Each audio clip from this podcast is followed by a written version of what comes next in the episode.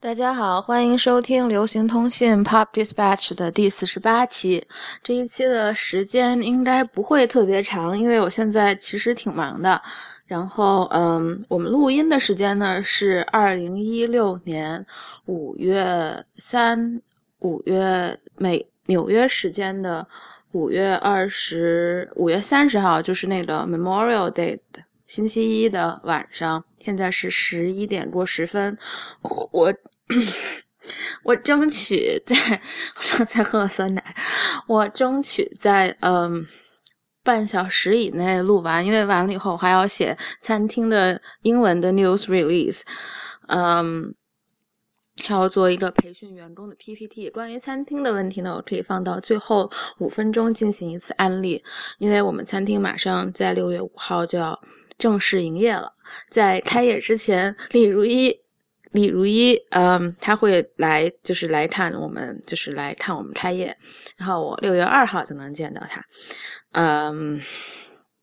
然后在就是在之前的录音之前的两个小时当中，我进行了大型的公关，就是把我们的那个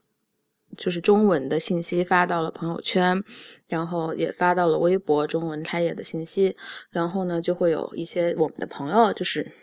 餐厅的朋友会来，就是会提前来订餐什么的，因为就是开始的时候我们会就是控制一下人流嘛，然后嗯，所以要来吃的朋友呢，就会要提前跟我订餐，嗯，就是。就是让所有人，也不是让所有人，就是朋友走过路过呢，你就是嗯有良心的就给我转发一下，然后没有不想发也我也不会强迫你转发，但是。有些特别好，但是有些特别，大部分人都已经转发了。到这样，然后我有用我一个朋友的话说，就是我做这个事儿差点就搭上以前，差点就逼前男友们转发了。但是其实前男前男友们的微信，我可能只留了一个在我的微信里面。好，嗯，说到这个前男友的问题，我们就要进入今天的主题了。呃，为什么要录这一期呢？是因为之前在。嗯，知乎上我写了个东西，然后我说，呃，那东西叫我不是中国女朋友。然后呢，完了以后下面就有朋友就说，我说有的时候就就很还挺想录的播客谈一谈这个问题的。然后下面就有朋友留言说，就说，嗯，要不你就我就录呀，我就说那就录呗，这有什么不能录的？然后嗯，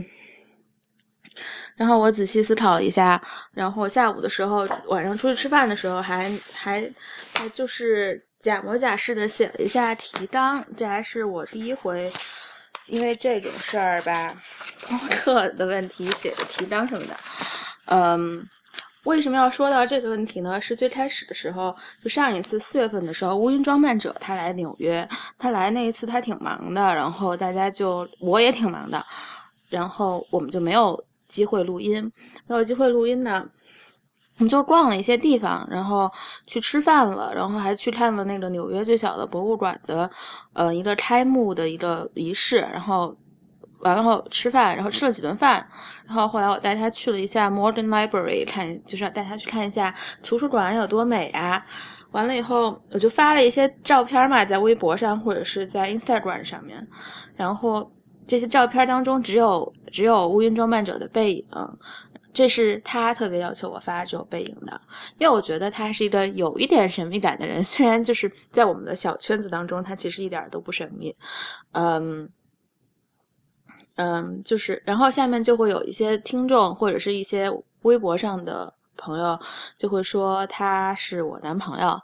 然后呢，有一些听众呢也会就是判断说说他不是男朋友，说听了他的和我录音，然后会觉得他是不是直男？嗯，我觉得大家就是不能就是只凭表面的一个状况去判断一个人的性取向，或者是判断一个人是是什么和不是什么。我以前有的就是前男友，就是整个人的做态就肯定就是会大家会非常的 profile。把他 profile 到一个不是直男的地方，但他其实从从他的意识形态或三观上面，就是一个非常直、非常中国的一个男生。嗯，他甚至还有 homophobia，就是这些毛毛病吧。然后所以就是大家真的不能只看表面，或者说哦，你听了这个播客就觉得他性取向是怎么样的。我觉得大家看人还是就是要真的要好好接触一下，以后才能才来做要做一个这样的判断。那么为什么？然后当时说到这个这个问题的时候，就说到乌云装会被大家误解，我就会被大家误解成是乌云装扮者的女朋友。然后有一天说到什么事儿来着？哦。有一天在微知乎上看见的问题，然后就说为什么中国女朋友都很作，然后说这些女孩都比较喜欢查岗，比较比较喜欢问你还爱我吗？你爱我吗？怎么样的？然后就不停的是 check，然后这件事儿，然后说就是他们的外国男朋友抱怨他们这个中国女生会比较作，然后我就想了一下，我就随便答了一个问题，就说哦随便答了一下，就说那我还不算是中国女朋友。然后完了以后，答完这个问题以后，李如意就给我发了个短信，说我妈觉得你是乌云装扮者的女朋友。然后我就说为什么呀？然后嗯，李如意就说她觉得妈妈，她妈妈就是阿姨好。然后她妈妈觉得，嗯，就是我经常在微博上，就是那那几天乌云来纽约的那几天会发她的背影。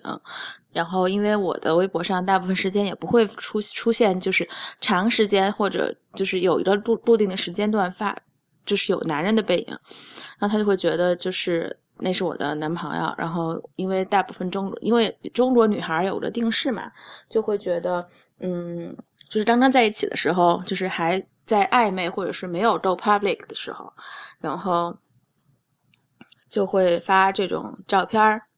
就会发这种。比较意象不明的照片，发一个人的背影啊什么的，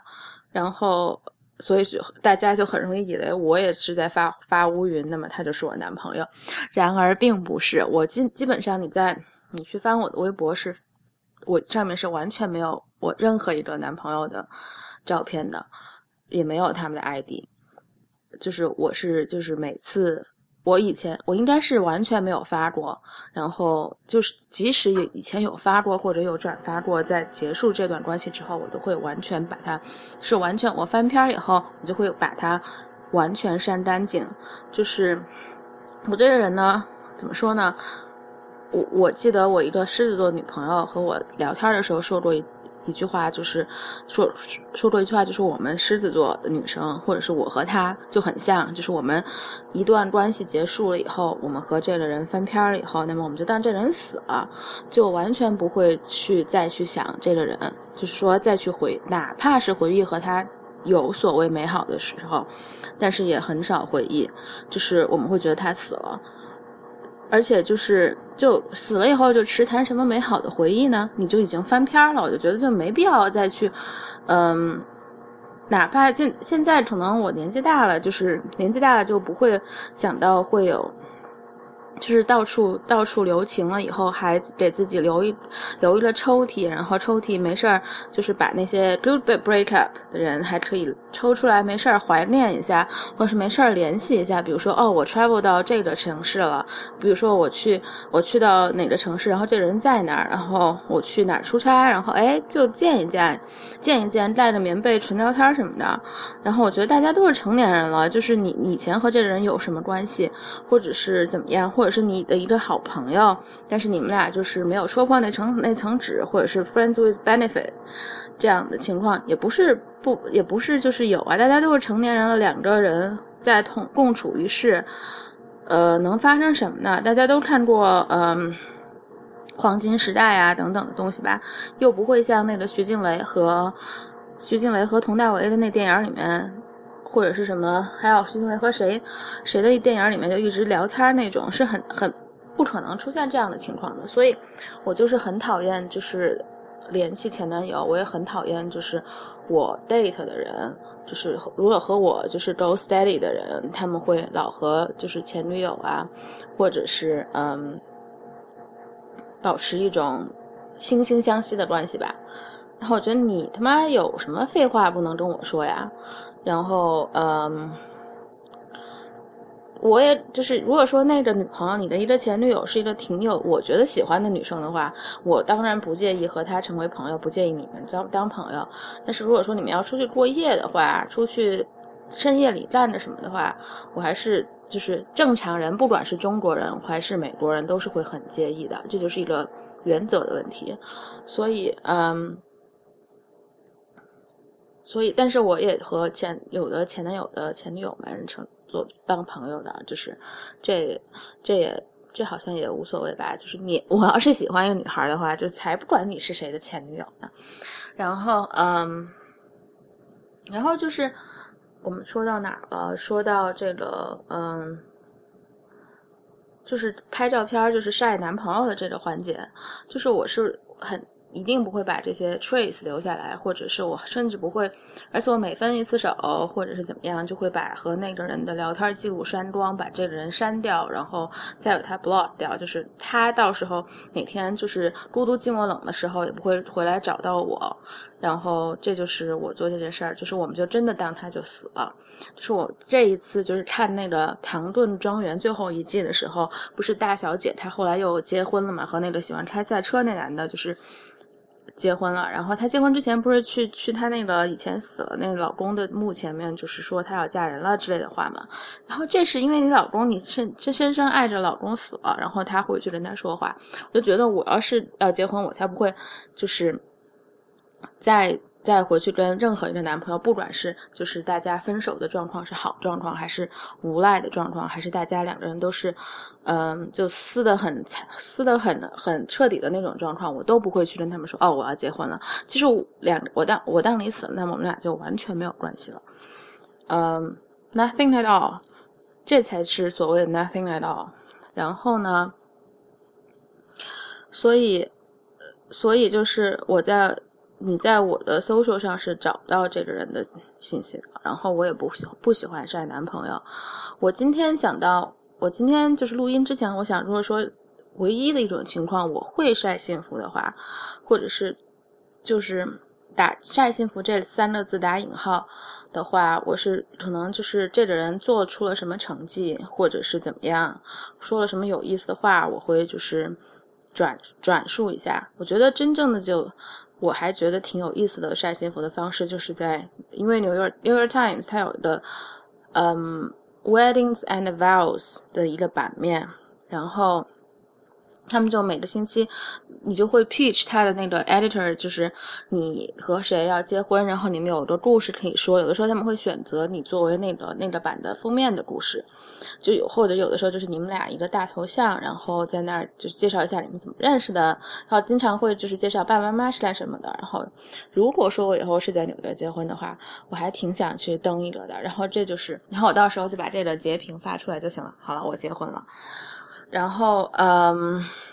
这是我唯一觉得就是比较正、比较比较我能接受的方式吧。然后还提到了，除了除了我被误会成是乌云装扮者的女朋友之外，我还被误会成了李如一的女朋友。就是李如一还说，就是有他的朋友说在。我们 IPN 播客网络旗下的所有主播当中，只有我是敢欺负他的。这个敢欺负他就定就就是一个推推断的一个理由，就是我是他的女朋友，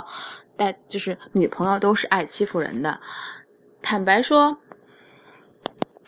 坦白说，我是我是挺爱欺负人的，也不是欺负人吧，就是我可能有的时候会比较强势，就是就是一个特别特别。吃理不饶人的一个状态，嗯，嗯，就是如果说我我的道理是对的，我就会不管这个男的，就是因为我交往的男生当中还是中国人居多嘛，然后中国的男生很少就是能就是就是能称得上跟你跟你就是真的是讲道理的在讲一件事儿。我可能我的前男友当中只有一个，就是一个。也就是我微信上唯一留着的这个前男友，就是他是一个学计算机的人，然后他是真的是可以跟你就是只因为只讲这个道理而不带任何情绪的在讲这个道理，而且他就是逻辑还挺清楚的。我觉得为什么大家会觉得我喜欢，还有的原因就是为什么大家觉得李如一是我的前男友呢？就是因为我这个前男友就是这个可能。我所有就是 date 过的男的里面，我是唯一的觉得他可能算是 date 的一个人。他就是学计算机的，然后计算机学的很好。嗯，反正然后现在也在美国，大家就不要去猜是谁了。然后，嗯，我们已经可能大概有三年、两年多没有就是聊过了，就是就是真正的聊坐下来聊过。然后他应该也是很快会有，就是已经有自己的家了吧？嗯，他就是和李如一是一个星座的，然后他们在很多问题上就是的看法和反应或者是评价都是一样的，然后就。连说话的那种作态都是一样的，所以说有的时候我和李如一争着什么事儿吧，以前，然后我就会觉得，我就想，就觉得很奇怪，就是有一种那种闪回，叫 deja vu 的感觉，然后就是觉得，哦，哥们儿就是说话还挺，就是好像在哪儿看见过这样说话方式的人或者这样的观点的人，然后我就想起这个前男友，他们就真的太像了，说正因为这一点，所以我可能会估计得到李如一下一句会说什么，李如对这件事情是什么态度，然后我就不会。我就根本不会和他生气，所以就可能会造成一种我欺负李如一的李李如一的这种幻觉，但其实根本就不是。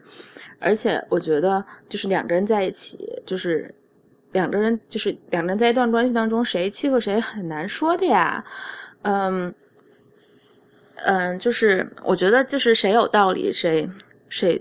谁就能赢吧。就是在一些问题上面，我记得。这个前男友和我以前吵架的时候，我们就会，嗯，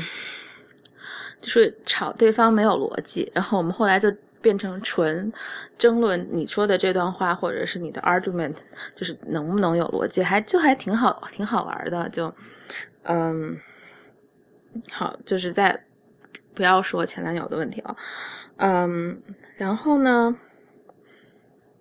嗯，我们再我们就总结一下说，嗯。中国女朋友的问题吧，就是查岗这件事儿，因为我也有过长距离的关系，然后我觉得我就是不是特别擅长去查岗，我就觉得全凭自觉吧。嗯，就是如果说长距离的话，你你就是信任是第一，但是如果说对方有出轨的情况的话，不管是 one night stand 还是怎样，还是就会是一个。精神上当然你管不了啊，有贼心没贼胆，就是不管是男方还是女方，你都管不了这个，就看自己怎么想了。然后，嗯，基本上就是，如果发现了的话，我就真的转身就走人了，就当这人死了。嗯，就是你没有办法去闹啊什么的，我就觉得你没有办法去再去争什么。就是我觉得我是我的东西，我就是不争的。然后你要是为要要为了一个事儿去争的话，我就觉得挺没劲的。然后现在大家都挺忙的，就是你就别在这个事情上面浪费时间，已经完全不是自己的东西了。嗯，还有一点呢，就是我觉得。也我我的一些女朋友也有这样一个就是误区，或者很多中国女孩就觉得你和一个男的在一起就要依附于他，或者他就必须要给你买什么礼物啊，然后你们俩吃饭就必须他来给钱。我觉得这就是 bullshit，是你也可以给钱呀。你就是首先你并不能说你你首先你自己是一个很独立的人，是你要去进入到一个关系里的前提，然后。你有你自己独立的人格、独立的事业，然后那才是最好的时候，才是你能够进入到一个关系。我我不是我个人，就是我觉得很多人的选择是尊重了，但是我个人是不会去做 sleep up 那种事儿的，我也不会去就是通过认识老公或者是怎么样的去到达一个平台或者做到一些事儿。我觉得就是我这人可能洁癖，也不能算洁癖，就是比较轴吧。然后这种事儿，大概就是在我这儿是完全，就是完全不能接受的。然后我当然就是我小时很小的时候，我爸就跟我讲过，就是从小就是 开始早恋的时候，我爸就说过，你和男生在一起的时候，你要也是要给钱的。就是你也是要请他吃饭的，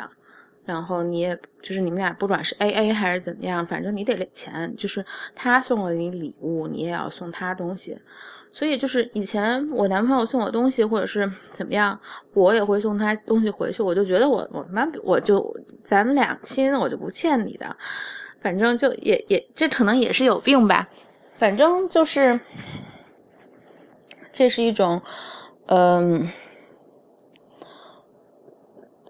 反正就是我的看法了。嗯，我就觉得，我觉得就是大家拍拖嘛，就是为了还是为了锦上添花，并不是一个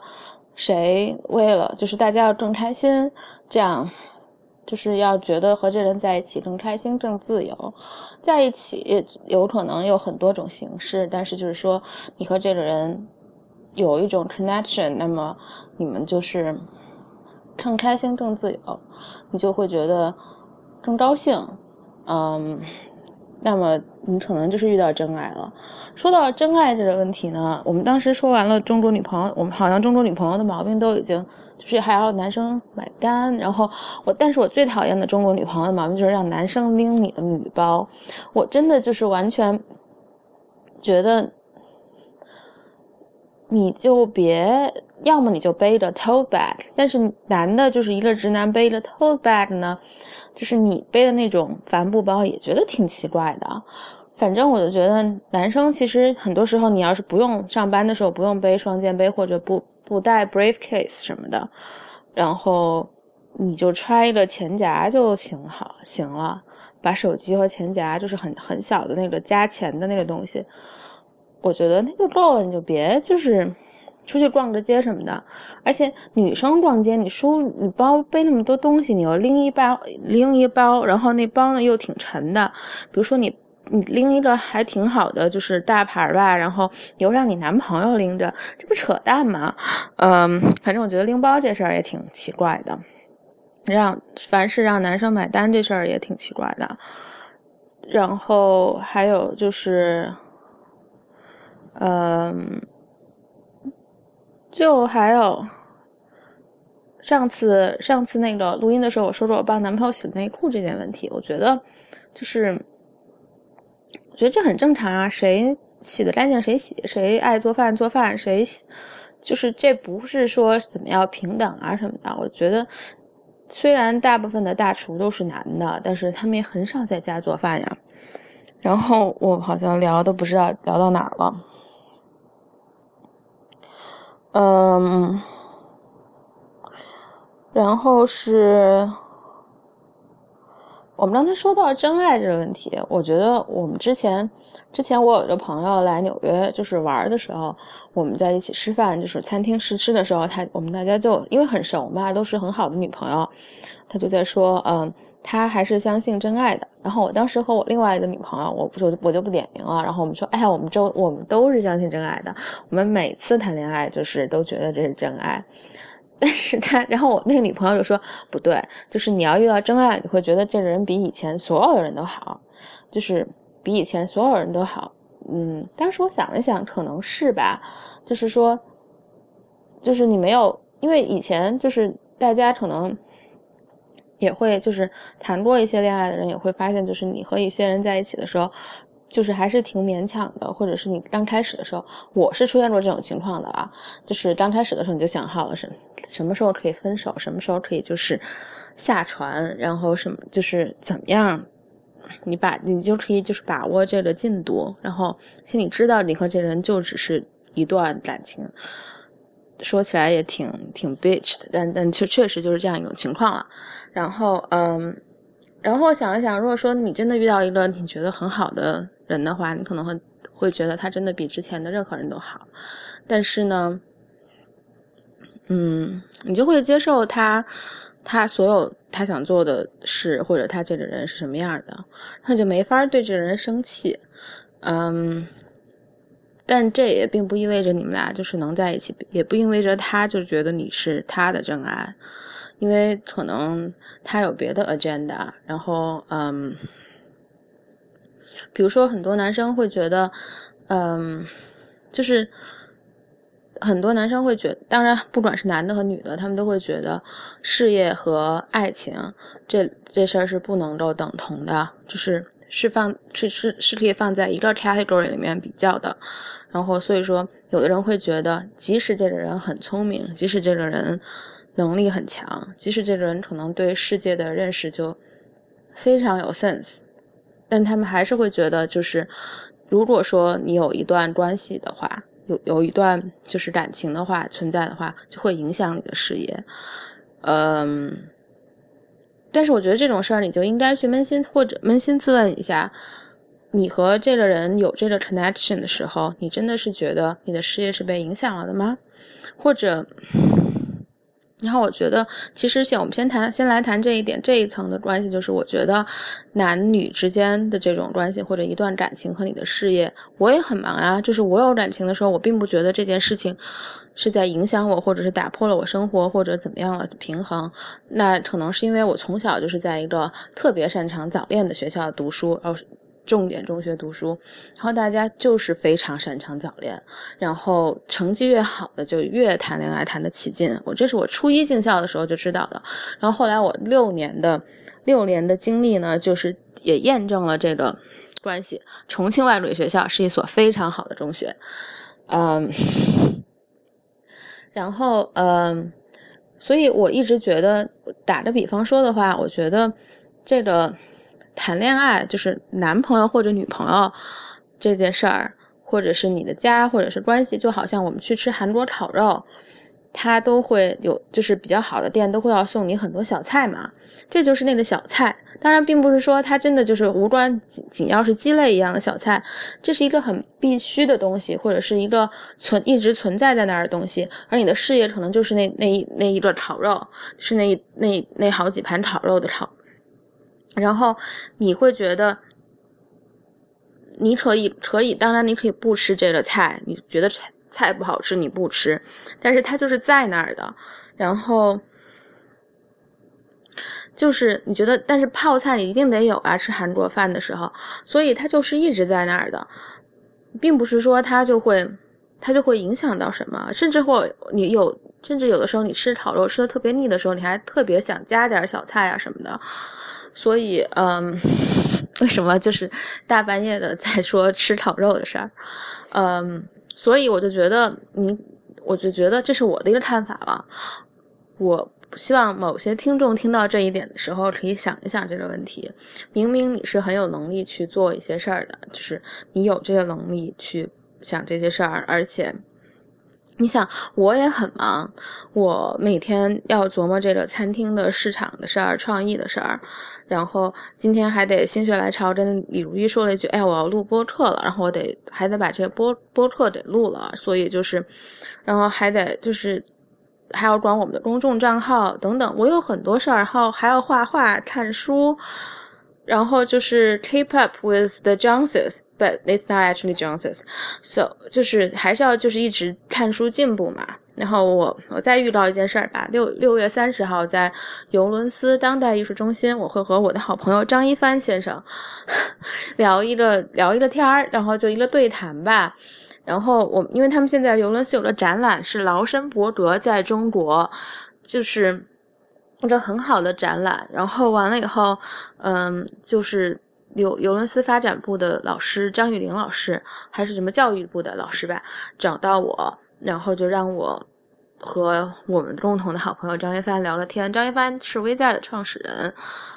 我们当时在群里面就聊到一个主题，然后我们就会聊这个主题。所以说我，嗯，大家如果说在北京的话，你可以去看一下我们出台，但是我们真的。不会保证我们是很严肃的在聊这个话题，呃，也可能会让你失望吧。嗯，下午两点到下午四点，嗯，这是一个预告。我们刚才说到哪儿了？说到嗯，说到就是我也很忙，就是我觉得这个 balance 你是可以做得到的。嗯，当然就是想你去能不能去做了。而下面这一层问题就是有的，我觉得不管是男生还是女生，就是他们有的时候会想到，会想就是说你没有回应别人的关心，或者是没有回应这份爱的话，你就是，你就你会觉得不舒服。然后，但是，就是大家互相理解的话，你就会知道这个人做现在做的这个事情是完全。就是他需要很很投入，或者是怎么样？就是你不需要大家有多少的那种很 trivia 的时间，就是很细枝末节的是地方不需要有那么多的关注，或者是细枝末节的地方不需要有一些，呃，就是 attention，或者是你去照顾得到，尤其尤其是在长距离的关系当中，嗯，就是我觉得我从小，我可能从初中开始住校，然后大学就是去在别的学校、别的城市读书，然后大学毕业了就到美国，我就很擅长自己生活，就是没有可能就是没有自己搞不定的事儿，搬家呀，呃，还有就是装家具啊什么的，我就觉得这种事儿就算。我自己的这种事儿，我也不会去问。当然，当然，有的人我知道他们会觉得好像自己没有关心得到，他们会觉得自己亏欠了对方。但是，我觉得这个亏欠这个关系是说，你觉得你欠了他，但是也要有他有他有一个觉得你欠了他这样一个才才能构成一个亏欠的关系。然而，他如果说没觉得呢？他不并并不是觉得，比如说我生病的时候，如果说别人没有就是。嘘寒问暖关心我，我我其实也无所谓了。你就知道，我上上上前两周，我就是有一次很严重的感冒，可能是我到美国来快八年以来最严重的一次感冒，就是真的就是觉得当时就生不如死那样的感冒发烧啊什么的。但是我知道，就是 这是一个过程，你可能就是这一周过去你就好了，呃，你就多吃药你就好了，就有病就吃药呗。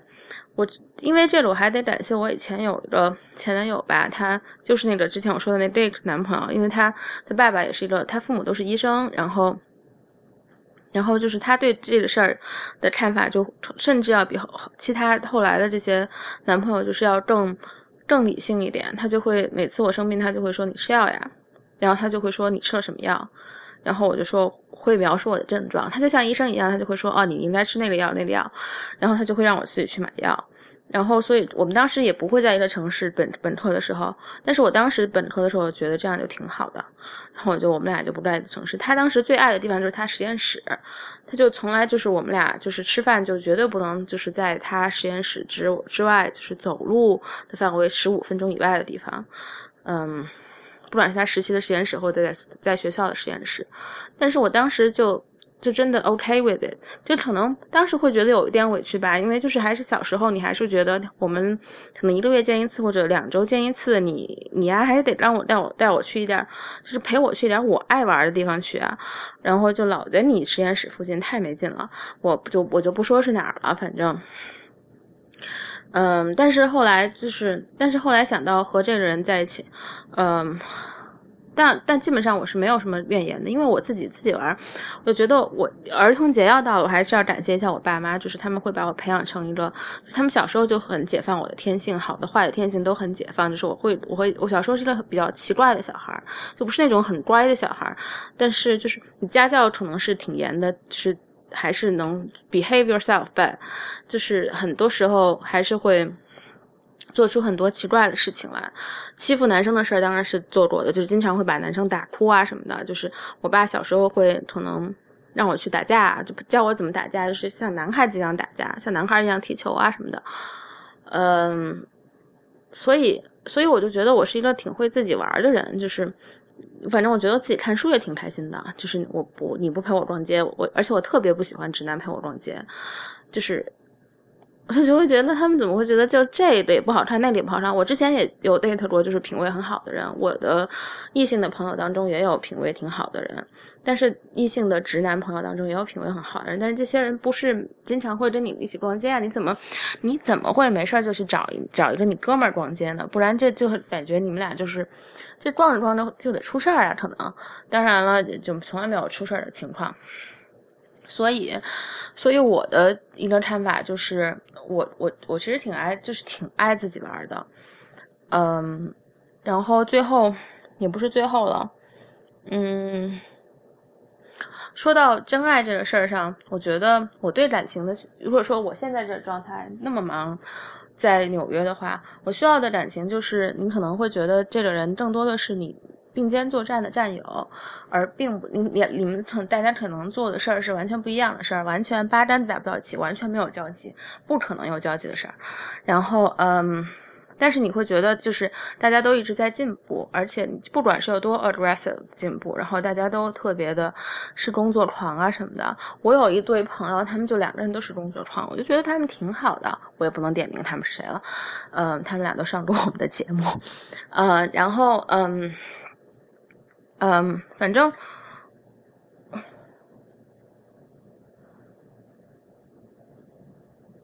然后我就觉得，嗯。然后我就觉得，反正我觉得所谓真爱，就是你遇到这人以后，你就会更开心，你觉得你就会变好了，或者是你他就让你看到了更多很多的可能性，让你看到了更多的东西。所以，我坦白说，我觉得我是在去年的时候，因为了解了一个人。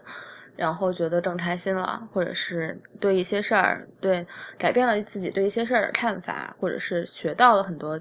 东西，学到了很多就是看问题的角度啊什么的。所以我不管不管这个人对我是什么样的想法，就是我还是挺感激这个人的。不管我们就是还会不会再继续说话呀什么的，嗯，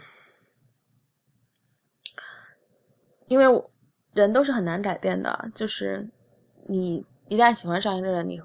会很难就去翻篇儿，因为你是控制不了的。就算而而且一旦你喜欢一个人，就算你自己嘴嘴上说你不你不在乎或者怎么样，但是其实你要是，其实你你并不是这么觉得，然后但是你就嘴硬吧。所以我觉得大家，我觉得人成熟的标志可能就是你在你特别想嘴硬的时候，特别想说一些伤人、让人家死心的话的时候，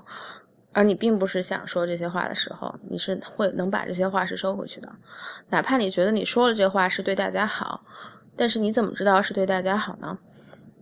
我就最我最看不。最不喜欢那种方式，就是你在没有试一件事儿的时候就把这件事儿否定了，或者说你没有和一个人尝试过去做的时候，你就把这件事儿否定，你会觉得这件事儿整个事儿和你自己所有的这个系统是违，他他会打破你的系统或者怎么样？我觉得我还没有就是对任何一个男生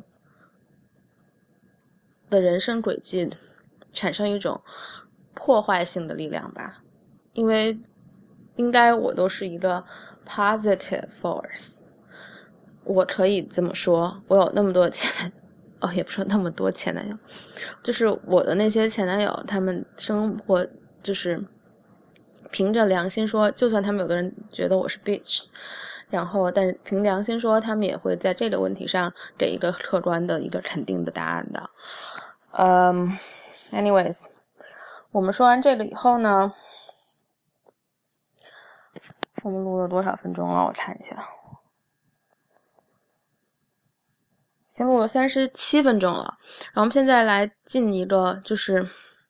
进一段音乐吧。就是说到嗯，真爱呢，我觉得在去年我听的最多的这个歌，就是在很有名的一个歌剧歌歌舞剧《Hamilton》里面的一个一首歌，叫做《Sat》，叫做叫做《Satisfied》。然后嗯，这首歌的背景就是。当时 Hamilton 是和当时纽约特别特别有钱和有势力的一个家族的三个女儿认识了，这叫呃 Philip Styler，他有他有三个女儿，叫大大女儿叫 An Angelica Styler，然后二女儿叫做 Eliza Elizabeth Styler，嗯，小妹妹叫做叫做 Peggy，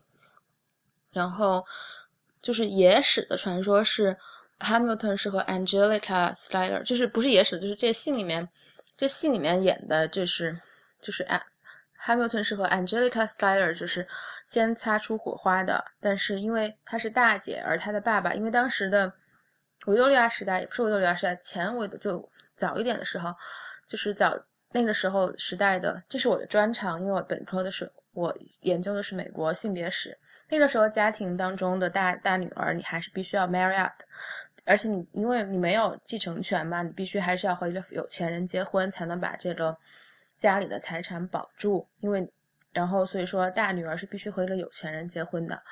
嗯，所以她是不能和 Hamilton 在一起的。就说这戏里面演的就是他们俩一直是那种 soul mate，然后，然后就是还要一直通信啊什么。但其实并不是这样，就是当时的。就是这个 Angelica Styler 是一个特别聪明、特别聪明的女孩，然后她可能也是当时他们父亲可能会比较开明，让他们受了和男生差不多好的教育，所以说他当时是会和很多人写信，很多就是 founding fathers 写信给可能给 James James Madison 也会写信，然后会给 John Jay 也写信，或者会给那个也会给 Hamilton 写信。写信中信中，你可能在聊，他们都会聊聊很多，就是国家大事这样的事儿。然后他们就这样的 exchange 中间就会有一些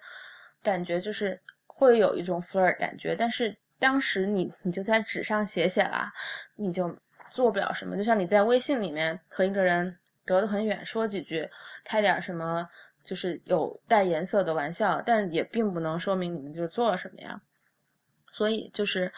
这个女的其实并没有和 Hamilton 好过，她其实，在 Hamilton 结婚之前就跟一个英国的贵族就私奔了。就说你能跟一个男的私奔，那也是相当爱了呀。所以就是戏里面歌里面写的不是这样，但这歌唱的就是歌唱的就是他这个 Angelica Slyler，他觉得。就是他放弃了他妹妹，放弃了就是 Hamilton 把这个把这个 Hamilton 让给了他的就是小妹妹，就不是最小的妹妹，就是二妹。然后的这个故事就是就是他在他们的婚礼上就是敬酒，然后就是他的一番内心的独白。然后就说他见到 Ham Hamilton 的时候，就感觉是像见到了自由和看到了光，然后就像嗯。就像见到了，就像富兰克林拿着钥匙，然后做那个风筝的实验那样的感觉。我觉得他这个比方是打的很好的，因为那也是他们那个时代可能会打的一个打的一个比方。而且 Franklin 就是也还是一个非常传奇性的人物，在他们那个时代。好了，就差不多了，然后也录了很久了，我现在要回去。我要洗洗睡了，干活了。然后明天我们就要开始呃培训我们的就是前厅的服务员这些等等的事儿。我还有一个 PPT 没有做完。这 PPT 当然挺好做的，就是我们需要前厅的服务员们穿成什么样子。然后就是一个比较 retro、比较复古的六七十年代的风格吧。嗯，然后我现在还有最后要安利一个我现在很喜欢的一个女孩，然后也是一个新认识的朋友，她叫 Haley Benton Gates。然后大家要是能翻墙，或者说我应该这个节目不知道能不能翻墙，需需不需要翻墙？就是你可以翻墙去看那个 Viceland 上面的一个节目，叫做叫做 State States of States of Undress。就这女孩，她就是跟她的两个 cameraman，他们一起去去了很多的国家，比如说委委内瑞拉、委 委内瑞拉，然后广东，然后嗯，还有很多其他的就是。中东的国家，然后非洲的国家，然后他们去拍就是当地的，也不是风土人情，就是比较奇怪的人啊，或者比较有意思的人这样一个片子。然后他黑利黑利他自己是一个模特儿，他之前拍过，嗯，就是拍过 Miu Miu 的 campaign，然后